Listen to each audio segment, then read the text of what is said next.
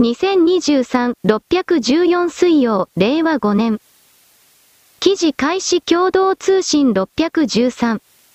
LGBT 法案修正、偏見の現れ、当事者反発、廃案要求も。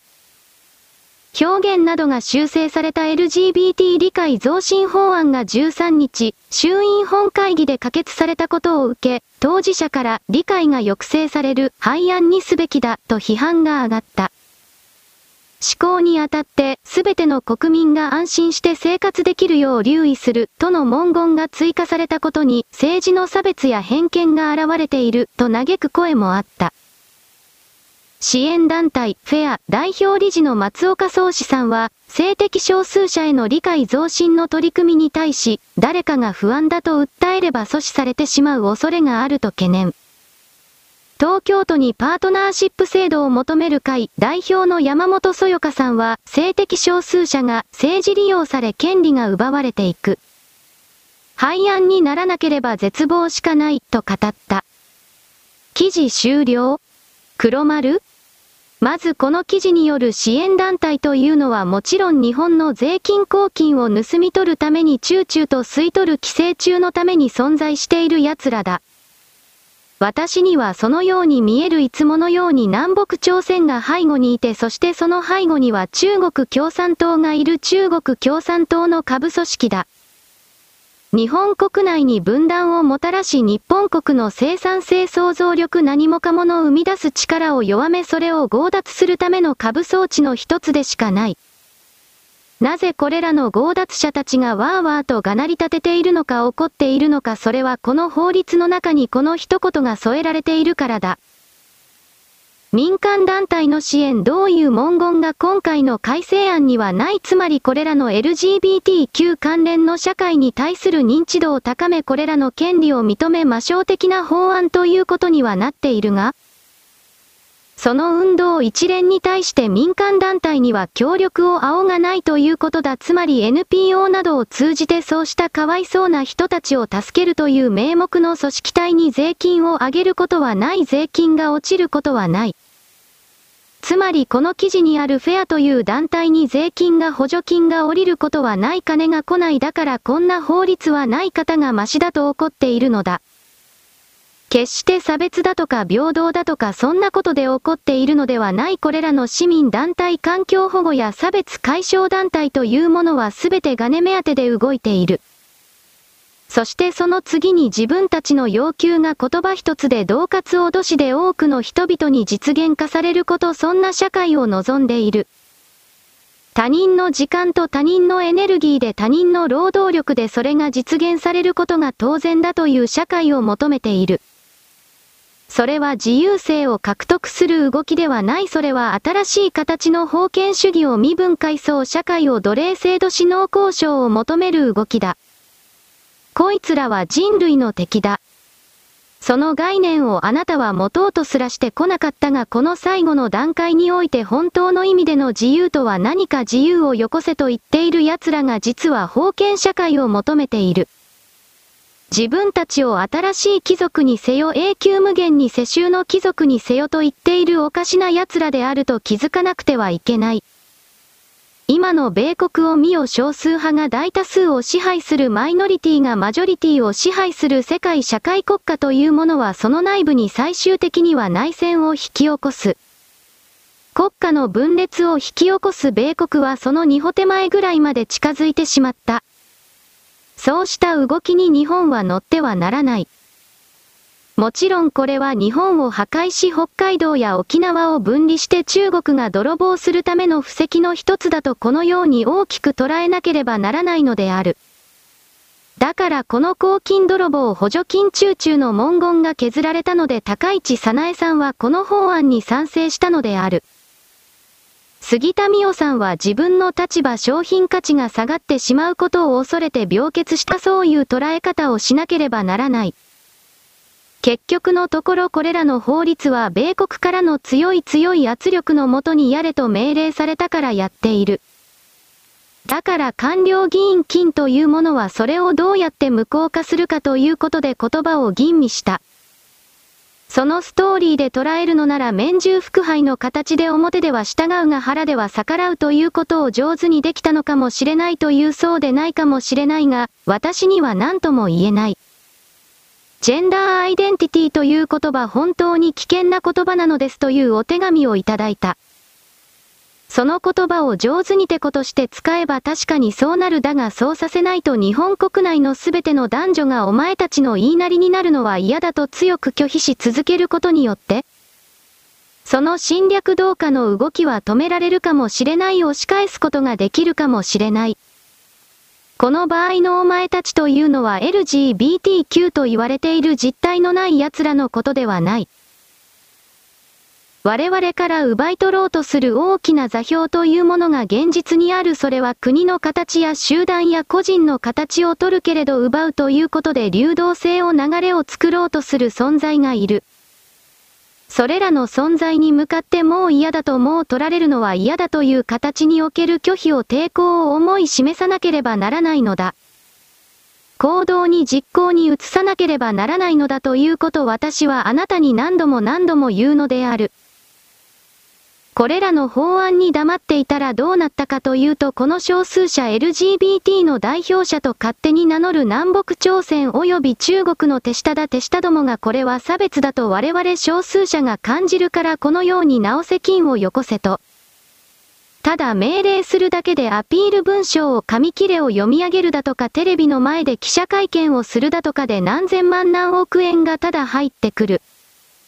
そういう構造をこの日本にがっちりと鉄道のレールのように付設しようとしていた。すべての自然環境保護や差別解消団体はここにその存立目的がある。彼らの目的は金だけだ。不平等を正すであるとか自然を直すだとかそんなことはただ言っているだけ使っているだけに過ぎない。彼らはいかにして働かずして相手を騙してその気にさせて相手から何かを自発的に差し出させるこれをどうすればいいのかということをそのためだけに生まれてきた奴らだ。こんな奴らに騙されてはならないこんな奴らがどれだけ泣いてみせようが陰銀無礼な丁寧な態度を取ろうがどうしようが100%全てがおためごかしとごまかしと脅しでできているようなこのような座標に屈してはならない。そのような座標に簡単に騙されて同調するあなたであるのなら以後私の文章は二度と読むな。私は自分のことを馬鹿だと知っているつもりだが自分のことを馬鹿だと知ろうともせずなおかつ自分自身は賢いのだと思い込んでいるような白痴以前のクズ。そういうものとは近づきになりたくないのだ。丸。記事開始まとめ613。再早 LGBT 無関係、ただの人権法案。ついでに LGBT は病気です。だからこそ差別はいけないのです。くらいのこと書いといたら、みんな幸せになれるんじゃね？病気ではなくね？治らないもの。2022年から WHO によって、病気や障害ではないことになったぞ。病気や障害じゃないから。医師の判断不要で勝手に自称できるわけかこりゃますますこんな奴らの調量を許すわけにはいかんね。じゃあただの性癖じゃん。元官僚の宇佐美さん曰く、かなり自民党が手を入れていて、活動家連中の関与は一切できない。政府や法律で12分に制御できるぐらいまでに、ガチガチにしたらしいからな。どちらかというと大事なのは、ガイドラインの方だろうな。活動家が好き勝手してる地方自治体に、枷をはめないといけない。自民内部の LGBT 法反対勢力も、ただでは転ばなかったわけかな。そうであると信じたい。自民の左派が暴走して、反対派の意見を暴殺して、委員長を預かりにした。その時点で自民党の内閣上層部と、自民党での対立が起きてる。それを最終的に是正したのが、他党である維新と国民。正直、他党の意見を取り入れないと、修正もできなかった自民は情けない。丁声優化連中が発狂してる本当の理由はマイノリティに配慮するように活動する民間の団体。に政府がお墨付きを与え、金を出すべき。と解釈できる分が削除されたからだろ。それをきちんと指摘しなきゃ記事終了黒丸米国の中で民主党の極左が中心になって日本よりも過激な LGBTQ 法案というものを成立さ、二部しているパックリと割れているどちらかといえば LGBTQ 法案を推進しているそばの方が少数派だ8対2ぐらいで、いや9対1で少数派という言い方をしよう。私のざらっと見てきた見立てにおいては10%もいるかなというのが本当のところなのだがだから民主党としては次の選挙に向けて自分たちは仕事をしていますよアピールするためにこの LGBTQ 法案というものをどうやっても通したい。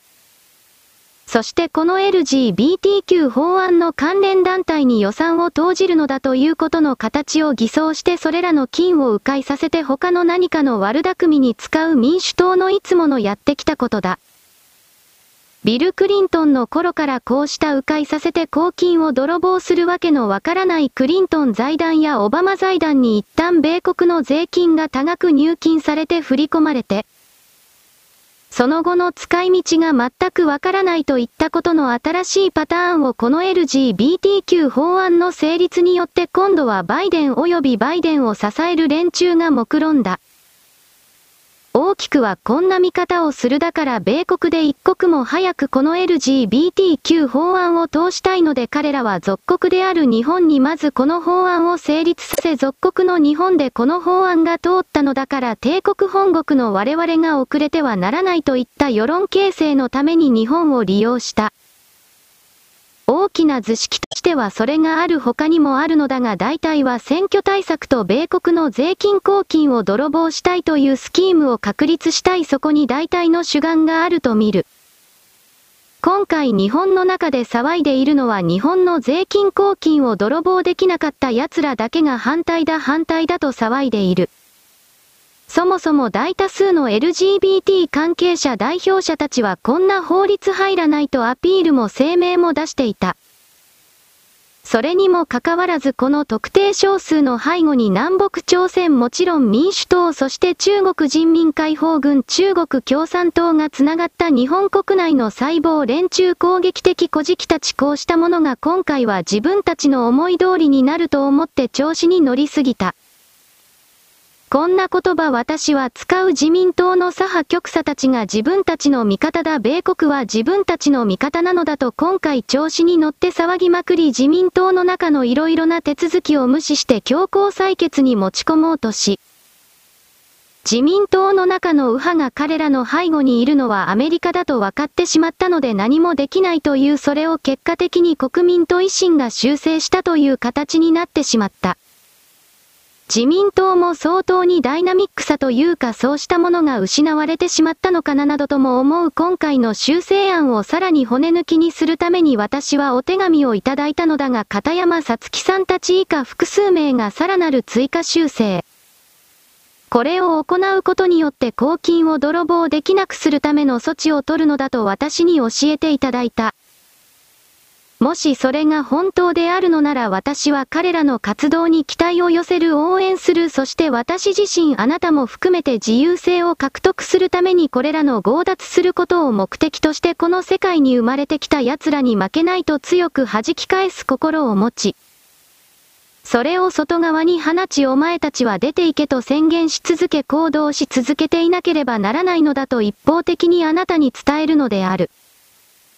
新しい世界においては支配を仕掛ける者も支配を受ける者もこの一つのセットというものは地球から必要とされていない拒否されている。地球はこれを捨てると決めた。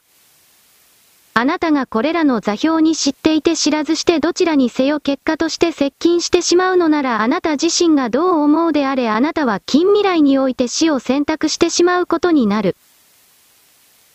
私はそこまで勝手に捉えたあなたに伝える自由性を獲得するというのはぼーっとしてそれが得られるというものではない。しかし誰かを他人を強制させて命令のもとに勝手に動かして得られるというものでも毛頭ない。それぞれの形があるだろうしかし言葉一つで脅し一つで大多数を従わせて当然だという意図のもとに動く座標のすべては、支配を仕掛ける側の勢力であるのだからこれらに関しては早い段階で見抜いて索敵して速攻で逃げろ離れろということ私はあなたに伝えておくのである。丸。記事開始東洋経済61。京都市から若者と子育て世代が離れていく理由、インバウンド誘致に奔走も市民の流出止まらず。京都市の人口減少が耳目を集めている。総務省の住民基本台帳に基づく人口で、令和2年、3年と年間の減少数が2年連続で日本一となったためだ。千年の都で一体何が起きているのか。京都市の直近の人口は、2023年4月1日時点で138万1822人。2013年から4万人弱の減少となっている下グラフ。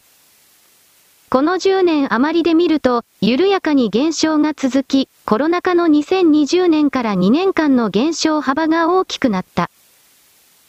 市議会では人口減少対策が毎回大きなテーマとなり、門川大作市長も人口減少問題は我が国においても京都市においても喫緊の課題、県との認識を示している。合計特殊出生率は政令指定で19位。人口減少対策に取り組んでいる京都市は昨年12月、京都市の人口動態についてという報告書を公表した。この中で、まず注目したいのが自然動態である。2005年以降、死亡者が出生者を上回る自然減が続いている。2022年は死亡者が出生者8591人の約2倍にまで膨れ上がった。一人の女性が生涯に産む子供の推計人数を表す合計特殊出生率は、2020年に1.15まで低下。20の政令指定都市の中で19位と、全国平均を大きく下回る数値となっている。将来の人口減につながる指標だけに、これは深刻だ。人々の移動状況を示す社会動態を見ると、1990年以降2010年までは転出超過、転入者よりも転出者が多い状況だったが、東日本大震災があった2011年からコロナ直前の2019年までは転入超過に転じていた。ところが、2020年と2021年はコロナ禍で外国人人口が大幅減となり、2700万3000人程度の転出超過となった中、各年は前年10月から当年9月の集計数値。記事終了黒丸インバウンドつまり観光客の誘致に必死になればなるほど静かな日常生活が破壊されることに気づいた京都市民たちが近隣の県に引っ越しを始めている。確かにお金儲けはすごく大事なんだけれどただこの子育てをするにあたってわーわーと騒がしい環境であるとか？それこそこれから発生するかもしれない子供の誘拐などこれに直接関わる外から入ってくる外国人観光客イコール犯罪者集団そうしたものの可能性というものこれら普通の京都市民はひたひたと感じ取っている。そんな言い方をする。また観光客のインバウンドがなかったとしても京都市には大きな産業がないので基本的には未来がないと見たと判断した人々が次々と串の刃が抜けるようにこの地域から去っている。私はそうしたいイメージを持つ京都や奈良というのは過去の遺跡に安住しすぎた。そして昔都だったということからのプライド自尊心が高すぎる領域だ。言いたくはないが代理の内側と外側みたいな概念が現実に残っている時点で明確な身分差別階層構造というものを潜在意識のもとに隠し持っているのだなということが伺える。そうした地域を人々が嫌がるのは特に新しい世界に向かう新しい人々が嫌がるのは当たり前だ当然だと私はあなたに勝手に言うのだ。我々は自由性を求める格式や権威を求めているのではない。特にこの権威そこからの従属霊族支配これを仕掛ける者受ける者この両方の存在を地球という惑星は非常に嫌うということを知った新しい世代はそれに近いような領域座標から離れる。自分が同じような存在だとみなされたくないからだ。だから実際に行動を変える。私はそのように京都市の人々の移動を判断しているのであった。丸。記事開始ヤフー613。葬式を撮影、舞妓さんの襟元に吸い殻、全国に広がる悪夢のインバウンド郊外に、京都人はもう観光客は勘弁して。京都をはじめとする全国の観光地で、今、観光郊外が深刻化している。問題はマナー違反や迷惑行為にとどまらない。地域の幹線道路の渋滞や不動産価格の高騰など、その影響は多岐に及んでおり、まさに抜き差しならない事態にまで陥ってしまった状況を商法する。京都市ではコロナ禍直前の2019年までの4年間で、外国人の宿泊客が約4倍と激増し、それに伴ってマナー問題や迷惑行為など、観光郊外も増えました。舞妓さんの無断撮影や付きまといは序の口で、コロナ禍前に地元の団体が取ったアンケートでは、舞妓さんの着物が引っ張られて生地が破けたり、襟元にタバコの吸い殻を入れられたり、感化できない被害を訴える声が寄せられていました。他にも、嵐山の竹林や自社の土塀に外国語で落書きが刻まれていたり、あげればキリがありません。コロナ後の今はまだ落ち着いていますが、観光客が完全に戻れば、また以前のような状態になるかもしれません。地元指揮者。このような迷惑行為は論外だが、京都の市民感情や生活の面で大きな影響を与えているのが、簡易宿所、いわゆるゲストハウスの存在だ。現在、市内の施設は約2800にまで膨らんだが、その多くは古い家屋や小さいビルを改装しており、主に住宅地に点在する。利用者の多くが外国人観光客だ。地元住人によれば、ゴミや騒音の問題は民泊が規制されたこともあり、以前より少なくなったものの、昼夜問わず、スーツケースをゴロゴロ引きずる音が聞こえ、繁忙期はゲストハウスの周囲の飲食店に地元の人が入れないこともよくあります、という。また、京都はバス網が発達しているのですが、こうした観光地や宿泊場所のある住宅地と中心街の市場や京都駅などを結ぶ便が、時にスーツケースを持った外国人でいっぱいになり、市民は不便を強いられています。バス便を増やそうにも、人員や駐車場のキャパが足しません。当然、タクシーも捕まりにくくなっており、どうしても利用したい高齢者の足にも影響が出ているのです。こうしたインバウンド需要の逼迫により、不動産価格の高騰も深刻になっている。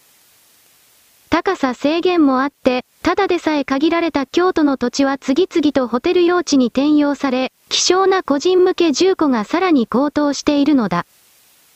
中古マンションですら、烏丸池や市場といった中心部の相場は今や坪単価500万円オーバーだ。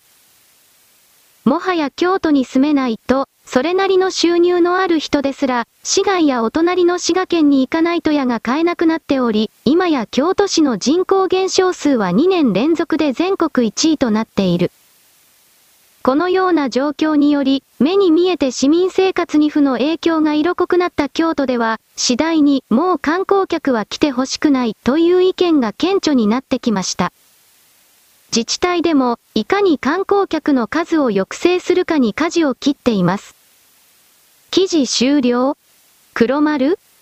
観光客の行動におけるマイナス害、こうしたものは日本のみならず世界各地で起きていることだ。しかし京都や奈良というのはまともな産業がないのだからこの観光業で食っていくと決めたのだからそれを受け入れるための体制づくりを市の都市計画としてやらなければならないのだとは一応言っておく。結局これらの地域の人々の全てとは言わないがやはり昔からの遺跡その周辺に住んでいる人たちの中の序列階層構造とでも言えるものを見てみると明確な差別意識というか特権階級意識というかそうしたものが見え隠れする。それらの人々が自分にとってだけ都合のいいかは残用を求めたら副作用の方が大きかったという言い方。ただしこれら京都に住めないと言い出しているのはそれらの特権階級の上層部ではなく真ん中及び真ん中から下の側の人ではないかなと私は思うのでこうした外国人観光客に対する捉え方に関しても色々言い方思惑はあるであろう。外国人客を誘致して何の努力もせず彼らからぼったくってそしてウハウハな生活をしていた人々は今の状況がさらに拡大してくれることを望むばかりだし、そうではない普通の例えば近隣の工場だとかそうした施設に働いている人たちは自分のプライベートの生活がこれらの外からの観光客によって破壊される脅かされるということを嫌がる。見ている方向が違うのだからまとまるわけがないしかし京都市奈良市の赤字の体質のことを考えたら観光客の制限ということは彼ら自身の首を絞めるだけでしかないのではないかと私はこれを言うのである。丸。記事開始読売612日本学術会議の民間法人化を含めて検討へ、政府が有識者懇談会の設置方針を表明。政府は12日、日本学術会議の組織形態を検討する有識者懇談会を設置する方針を表明した。懇談会では、学術会議を国の機関にとどめず、特殊法人などの民間法人とする案も含めて議論する。設置方針は、学術会議のあり方を検討する自民党プロジェクトチーム PT などの合同会議で内閣府が報告した。政府関係者によると、懇談会は学術会や経済界などの有識者約10人で構成し、設置時期は7月以降となる見通しだ。記事終了？黒丸？こうした報道が出るということは学術会議の民営化に向けての動きは決定事項だということになる。今は民営化というゴールに目指して必要な儀式を粛々と順番通りやっているだけという言い方であろうか？学術会議のそばからもちろん反対意見は出るだろうがそもそもこの学術会議というものは設立されてから何一つまともな提言もしてこなかったし活動もしてこなかった。そしてバレてないとばかりに中国と大きくつながり日本の民間技術と称する何もかもの研究を中国共産党そして人民解放軍につながる大学研究機関に大きくそれを大量に流し続けるということをやってきた。出先窓口であったのだからこれを潰すというのは当然だこれは中曽根政権の少し前ぐらいからすごく問題になっていた組織であっていわゆる日米同盟の中においてこの学術機関というものが中国やソ連の手先として日本の中の例えば人材のスカウトであるとか情報の抜き取りとかを公然と言っていたという指摘があった。それがずっと放置されてきた。したものは認められないと動き出した。世界の様相が明確に変わったからだ。これら学術会議と言われている領域を潰さなければならないが民間団体に変身した途端に今度は中国が公然と外からお金の形で研究費の助成の形で食い込んでくるということ明白なのでこれをどうやって防ぐのかこれらも現時点で考えて協議しておかなくてはいけないことである。丸。記事開始ブルームバーグ 612? ラインが証券業務から撤退、株式部門を野村証券に移管へ、報道。ラインと野村ホールディングス HD が共同運営するネット証券会社の LINE 証券東京都品川区が主力の株取引などのサービスを野村証券に移管する方向で調整していると日本経済新聞が12日報じた。同報道によると、株式サービスの顧客口座は野村証券に移して、引き続き取引できるようにする。LINE 証券には FX、外国為替証拠金、取引などのみが残る。LINE 証券という会社自体は存続する方向だというが、競争が激しく事実上の撤退だと報じた。LINE からのコメントは得られていない。野村 HD の広報担当者は、当社から発表したものではない、とコメントした。LINE 明石には LINE フィナンシャルが51%、野村 HD が49%出資している。2019年にスマートフォン専業として証券サービスの提供を開始した。22年3月期の純損益は105億円の赤字。事業立ち上げに伴う先行投資がかさむなど、開業以来赤字が続いていた。記事終了黒丸確か秋ぐらいまでにペイパイン証券だったかそうしたものを上場するだとかしないだとかという記事を過去に見たのでこの LINE 証券というものは被っているからやめておこうといったそんな流れではないかと見る。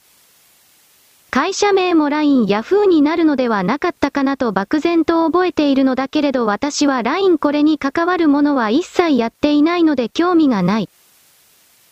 本体のラインは日本人からの知的財産泥棒装置と私は見ているけれど盗むものに関してはピカイチの効果結果を出しているラインだが何かを生み出す何かの流動性を発生させるという意味での生み出すという側においてはやっぱりなんというか朝鮮半島だから何をやってもダメなのだなと普通にこうした印象を持つ。取ることをベースとして認識を組み立てている座標というのは他のどんなことをやっても成功しない。生み出すという意味での成功はありえない彼らはそもそもが奪ってどこかに送り出すということのみの機能しか持たされていないからだ。そういう自分の姿にも気づけば変われるチャンスはあるのだが彼らは変わろうと求めていないのだからこれからもずっとそのままであり対応年数が過ぎたらひび割れて壊れて消えていくだけのことでしかないのである。丸。記事開始時事通信606。セルフレジもチップ要求米で進むデジタル化、広がる客の困惑、地球コラム。2023年6月6日8時0分。多くの日本人にとってなかなか慣れない米国文化といえば、レストランやタクシーで求められるチップだろう。もともと低賃金で働くウェーターらの生活を支えるために根付いた制度だが、最近はファストフード店やコーヒーショップといった接客をほとんど伴わない業態でも電子的に支払うデジタルチップの導入が拡大。セルフレジが要求するパターンも登場しており、客側の困惑も広がっている。時事通信社ニューヨーク総局たけし智美。米国のハンバーガーチェーンでチップ額を選ぶよう求める決済端末の画面イコール2023年5月、ニューヨーク。コロナ禍で浸透進む。チップ額を選んで支払う決済端末イコール2023年5月、ニューヨーク。ニューヨークマンハッタンにある某ハンバーガーチェーンの店舗で、チーズバーガーとフライドポテトを持ち帰りで注文すると、クレジットカード払いの端末にチップを選んでくださいと表示された。選択肢は5%から20%までのほか、その他となし。カウンター越しに店員がこちらを待っている。10%を選ぶと、会計は売上税も含めた総額で19ドル、約2600円弱になった。こうした積極的にチップを求める観光は、キャッシュレス決済の普及に加え、新型コロナウイルスの感染拡大で打撃を受けた飲食業界を支えようという機運を背景にじわじわと浸透。スターバックスも昨週に導入した一部の食料品店やクリーニング店のほか、全く店員との交流がないようなセルフレジの店でも取り入れるようになってきているという。記事終了黒丸？米国の小習慣におけるこのチップというものはさっさとやめるべきだと私は捉えている非合理的だ。そして当のアメリカ国民もこれは一体やめるべきではないのかと言い出しているのだが長年通じたことだからだろうなかなかこれが改善される見込みがない。しかし例えば無人例えばセルフレジみたいなところでどうしてチップを出さなくてはいけないのか私は理解に苦しむ。結局のところそれは商品単価の値上げではないのかと簡単に捉える。わけのわからない代金を支払うのは私はお金がないから特にそうなのだけど嫌だと言ったら嫌だ。だから米国人も常に合理的な自分であろうとするのであればこれらのおかしな古習慣に対してはノーと言うべきであると私は一方的に言い放つのである。丸。記事開始新東人608。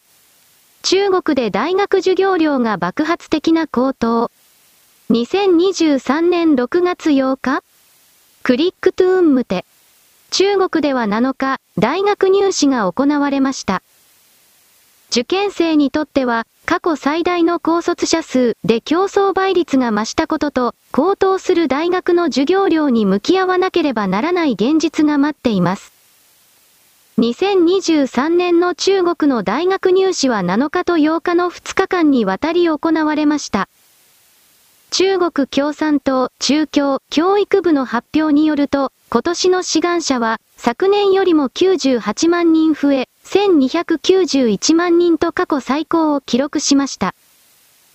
しかし、中国の経済情勢は悪化の一途をたどり、大学は政府からの補助金が激減したため、授業料は今年に入ってから高騰しています。多くの大学が20年ぶりに授業料を引き上げ、中には50%以上値上げした大学もありました。上海加藤理工大学エカストは4日、理学、工学、及びスポーツ系学部の授業料を54%芸術系学部の授業料を30%引き上げると発表しました。また、上海電気学院は5日、管理学、経済学、文学系学部の学費を30%理工学系学部の学費を40%値上げすると発表しました。上海だけでなく、四川省の大学でも授業料が最大で41%値上げされました。北京理工大学の教授も、留学生の授業料を2万元、約40万円から最大11万元、約215万円まで大幅に引き上げるべきだと提唱しています。なお、これは授業料のみで、宿泊費や生活費などの費用は含まれていません。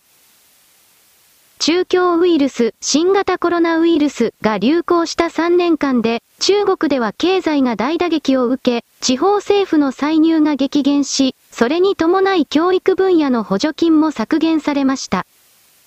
時事評論家、大角氏。中国の教育資金のうち8割は国から賄われています。その国からの補助金のうち9割は地方政府が支出しているのです。地方政府の歳入が減れば、使えるお金が減るわけですから、教育資金に投じるお金、特に高等教育への補助金が減るのは当然です。国からの支援がなくなれば、大学側は収入源を生徒に求めるしかありません。大隠し大学が経営する企業や大学の国有資産など何か収入源があればいいのですが、現在の大学ではどれも少ないのが現状です。結果として、大学の運営資金が大幅に不足しています。そうなると、学費から徴収するしかありません。しかし、中共の政策失敗による経済悪化の重い負担を国民に転嫁したところで、経済悪化の根本的な問題は解決されません。このままですと、中国の教育環境をさらに悪化させることになります。大角氏中国経済全体が非常に悪い状態にあり、大多数の人々は所得が減少しています。そのような状況下で、地方の財政当局は高等教育への財政支出を少なくすることで負担を軽減しようとしています。しかし多くの一般市民の所得は減少しています。では、これは何を意味するのでしょうか？金銭的な事情で、勉強や大学進学ができない人がさらに増えることになります。この中京ウイルス流行の3年の間に、高校を卒業する学生たちは、7日から大学入試が始まりました。難関を突破して大学に入り、金銭面の苦労を抱えながら大学に通っても、それで終わりではありません。大学卒業後には、さらに深刻な就職難が待っています。記事終了？黒丸？中国にも日本の共通一次試験のようなものがあるこれを超えてさらにそれぞれの大学に向かうわけだが基本的に倍率というものは日本のものとは比較にならないほど高い。そして例えば北京大学や清華大学などといった超一流と決めつけられている大学に入ったところでその枠内の4分の3ぐらいは中国共産党の指定たちのみとなっているのである。本当に頭のいい秀才という人たちがその実力で入れる枠というのは大体は2割から3割ほどしかないと言われているその中で共産党の組織に後から入ってそして頂点に上り詰めることができるのか少なくとも習近平主席が生きている間は無理だろう強制団という存在は今回の習近平主席の3期目が決まるときに大きな密約を交わしたどうやらそうなのだ。それは何かといえば自分たちの組織体を潰さないでくれ自分たちのネットワークを潰さないでくれその代わりに我々は李克強と古春華の首を差し出す。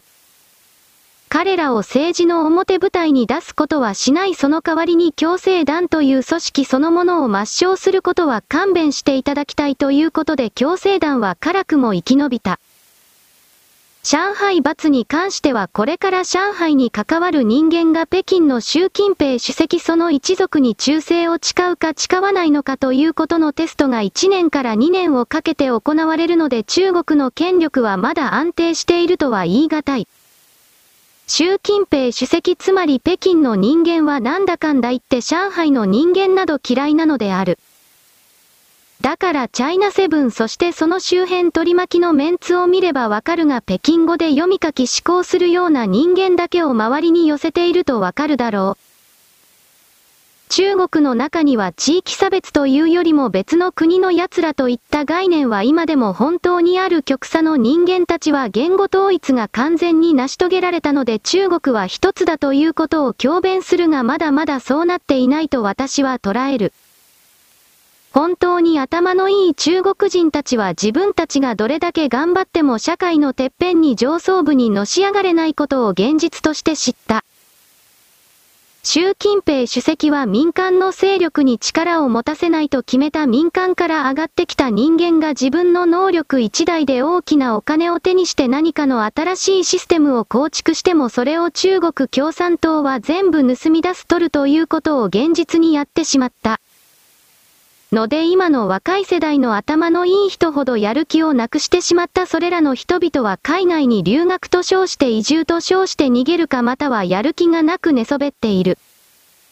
考え方として国家のために結婚して子供を作って家庭を持つということがバカバカしくてやってられないという価値観に急速に全体が傾いている。自分だけが楽しめればそれで良い知ったことではない後のことは、となっているこの動きに関して中国共産党は手を打てていない。結婚を強制させる法律の準備があるとされるし出産を強制させる準備もあるとする。結婚をしていなくても子供だけは作れという命令の法律を準備しているそうだけれどそれを発行したとして中国の女性たちが言うことを聞くと私には思えない。何かを言えば必ず従うという設定であの国はできていたけれど多くの人々がノーと言い出すと収集がつかないだろう。そうしたことのひっくり返し反転転換点というものがもう隠せなくなっていくそれが2024年25年あたりなのだろうなと私は漠然と捉えているのである。その時点で台湾侵略であるとかの色々な動きが一遍に起きてくるだろう。そしてその一辺に起きてくるその流れをやろうと思ったらできなかったこうした動きになっていくのではないかと私はなんとなく見ているのである。丸。記事開始 IT メディア 612? 漫画の神様こと手塚治虫さんの新作を AI 技術で生み出そうとするプロジェクト手塚2023が発足。手塚さんの手掛けたブラックジャックの新作に着手し、今週に公開予定であることが分かりました。AI 技術と人間のコラボレーションで手塚さんの新作漫画制作に挑むプロジェクトとして2019年に企画された手塚2020。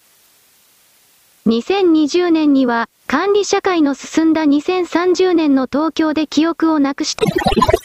ドンが、小鳥ロボットのアポロと事件解決へ立ち向かう作品、パイドン、お講談社、モーニングに掲載しました。プロジェクト名を手塚2023と更新して新たに着手するのは、無免許の天才外科医が活躍する手塚さんの代表作、ブラックジャック。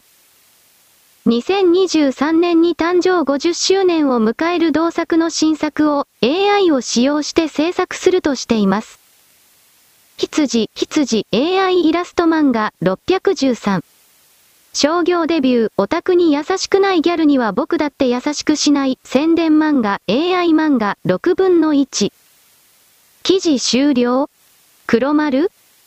今漫画という表現が岐路に立たされているこの表現媒体そのものが消えると私は言わないがその中に一つのジャンルとして AI 人工知能で大枠のストーリーを組み立てたもの絵を保管したもの絵を描かせたものなどといった。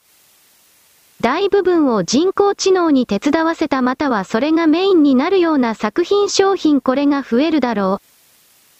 手塚治虫にどれだけの商品訴求力というものがあるか私には知らないが出たら出たである程度の層には話題になりかねに変わるだろう。ただし昔は講談社漫画文庫だとかそういうところから手塚さんの全集というものが出て個人だけではなく学校関係者などにもたくさん売れた。図書室に設置するために、そういう形での需要が例えばこの手塚治虫にあるのかというとさすがにないと思う。版権管理事務所というものは過去の先人の遺産で食っている。例えば京都や奈良の住人と同じようなものであって本当にそんなことを続けなくてはいけないのかということに対する疑問を彼らは持ったことがない。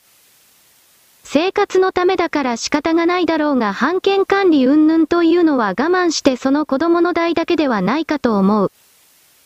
私はそれですらどうかとも思ってはいるが孫やひ孫の時代までずっとそれが受け継がれるということになると私は実はそれには反対している。そうしたものはどこか図書館の保存書という場所に置いておけばよいのであっていつまでも人間の認識を過去の古典に縛り付けてはならないという立場で私はこうした文章を書いている。2本目の記事を見てもらえばわかるのだが漫画家ですらないいわゆる AI 絵師と言われている人この人が絵心すらないのかもしれない。つまり絵を描くことは全くできないのだが PC を操作する能力あってそれを使って AI のソフトプログラムを利用し漫画的なものを作る。実際にはネットの中にある広大なグラフィックデータを寄せ集めて構成されたもの順番を入れ替えるだけでしかないのだから本当の意味で絵心があるといえばそれはないだろう。ではその彼が生み出す作品というものは漫画ではないのか判断が難しいけれどそれをお金を出して購入するという人がいる限りにおいてはやっぱりそれは漫画家なのだろうと私はとりあえず言っておく問題はそこに金が動くか動かないかである。かようなほどに漫画と言われているものやそれのみならずあらゆる領域に文化分別の領域にこの AI 人工知能というものが進出し人間の書いたものと出したものと見分けがつかなくなってきている現実において、私たち人間はどういう取り組みでそれを生み出していくのかこれが問われるようになった。これは物を生み出す側だけの責任を問われるのではなくそれをただ消費して面白かったと言っているだけの消費者にもこれからその態度がありようが求められるということになったそういうことなのである。ただ私は AI 関係の絵柄を見たがまとめサイトなどは誰かから金をもらっていてすごいすごいという言葉の連発をしているけれど、私はザラッと見た時に誰かが描いた絵だなという印象しかなくそれが機械 AI が描いたものだとしても心に響くものが何もなかったので、おそらく私が読んでもこの AI 領域から出てくる商品に対して心をうならせるということはおそらくないだろうなと思う。それは作品というか生み出されたものの中にスピリットというものがあるかないかではないかなと私は漠然と考えているのだがまだ明確に言語化できていない。あなたはあなたなりで捉え直していただきたい。丸。記事開始ギガ人614。パンデミックの直前に武漢ウイルス研究所で危険なコロナウイルスを変異させる実験が行われていたことが判明ギガ人。2019年に発見された新型コロナウイルス SARS コロナウイルス2の起源については、記事作成時点でも見解が分かれており、中でも初めて新型コロナウイルス感染症 COVID-19 が確認された中国、武漢にある研究所から流出したという人工説に関する国連の調査は中国政府の非協力的姿勢により頓挫しています。この説について調査を進めていたアメリカの捜査官による調査報告から、武漢ウイルス研究所では中国軍と協力してコロナウイルスを組み合わせる研究が行われていた実態が浮かび上がったと、イギリスのニュースメディアザサンデータイムズ紙が報じました。What really went on inside the Wuhan Labo weeks before COVID erupted? https コロンスラッシュスラッシュ www. テタイムズ ?CO UK アーティクルスラッシュインサイドウハンラボコビットパンデミックチャイナアメリカキュンゼロ。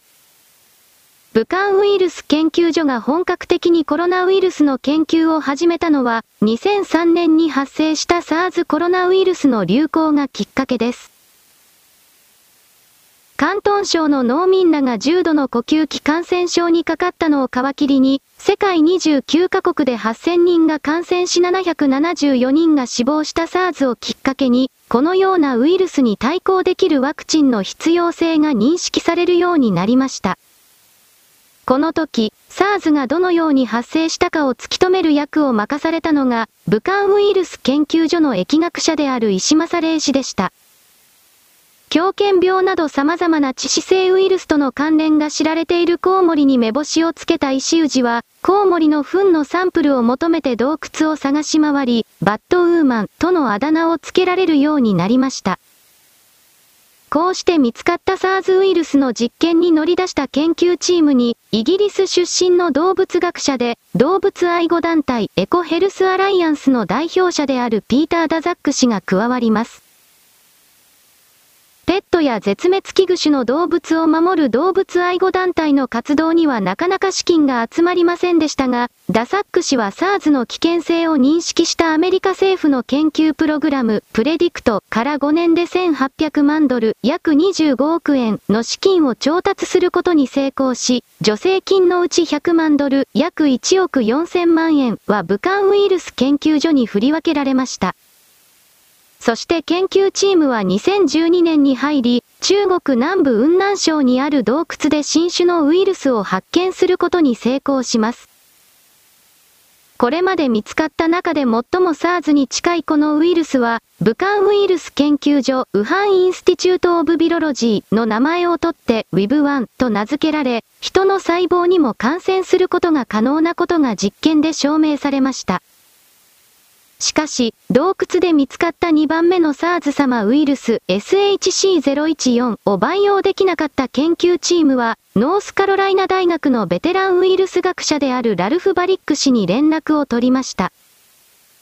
バリック氏は、機能獲得という技術でコロナウイルスの感染力を高める研究の第一人者で、それらの人間への影響を確かめるために人間に近い肺や血管を持つヒトカマウスを作成する専門家でもあります。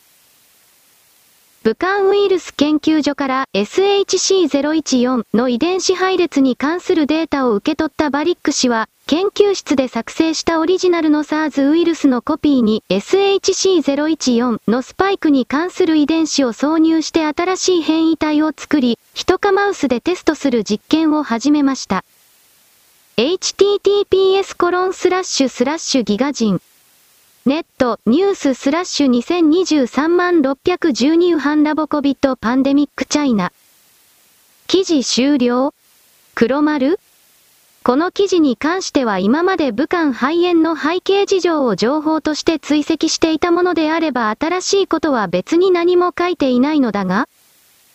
この武漢肺炎が中国で作られた生物兵器ウイルスであるということの一切合切を信じない頭の固い人向けにはよくまとめられたいい記事なのではないかという。そしてもっと言えばこれはイギリスのサンデータイムズが伝えているのでこの中にアメリカのつまりドクター・ファウチなどを中心とした軍事産業複合体であるとか統一教会であるとかの連中が入っている。またはユダヤの中のさらに特定の少数のカルトたち人類を本当に絶滅させなければならないと思い込んでいる彼たち。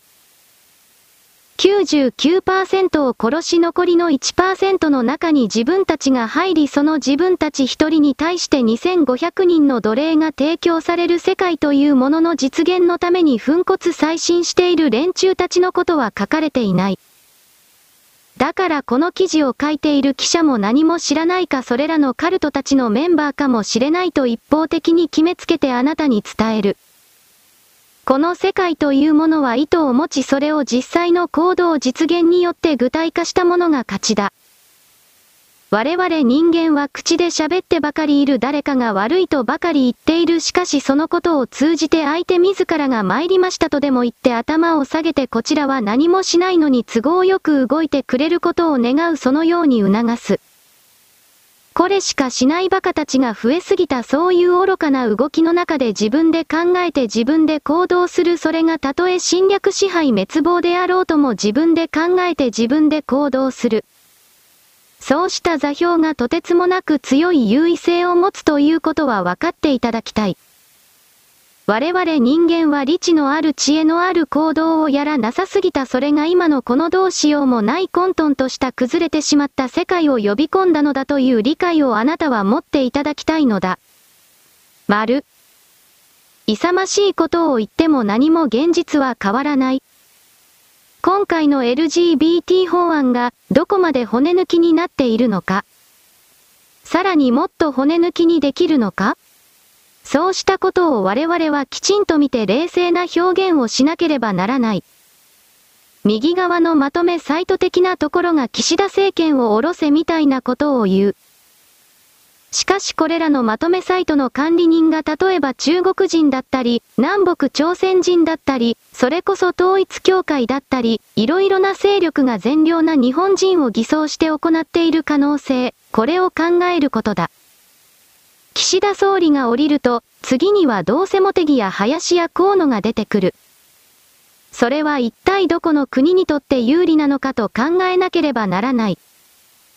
確かに岸田総理は自分の政権が長持ちすることしか考えていない男だとは思う。だが前述の明らかに外国にコントロールを受けている人間とまではなっていない。私はそう捉える。愛国的な言葉の裏に、上手に国民を騙して現行の体制を変えてしまおう、という意図。そうしたものは自民党が敗北して民主党政権が政権を取るときに、その前の段階でネットの中で山ほど見られたことだ。あの時点で中国人と南北朝鮮人が本国の命令を受けて動いていたと気づいていなければならなかった。簡単に騙されてはいけない。騙し返さなければならない。今回の LGBT 法案が無効化できているかどうかに関しては私は現時点確たる判定は下せない。しかし明らかに共産党と繋がっていると見える市民団体とやらが廃案を叫んでいるのだから。彼らが狙っていた公金中中はある程度の範囲で防げているのだろう。問題はこれらの赤たちが暗躍するのは地方議会とかその周辺だから、それらに関してのガイドラインを作って、それを守らせること。正義の人物だった。赤やリベラルは基本その構造を持つ。騙されてはならない。彼らは何も生み出せない。だから誰かが悪いと決めつけて奪うしかやらない。妄想を言うのはすべてやめる時が、やめさせる時が来たのだと私は勝手に言うのである。強奪の無効化終了？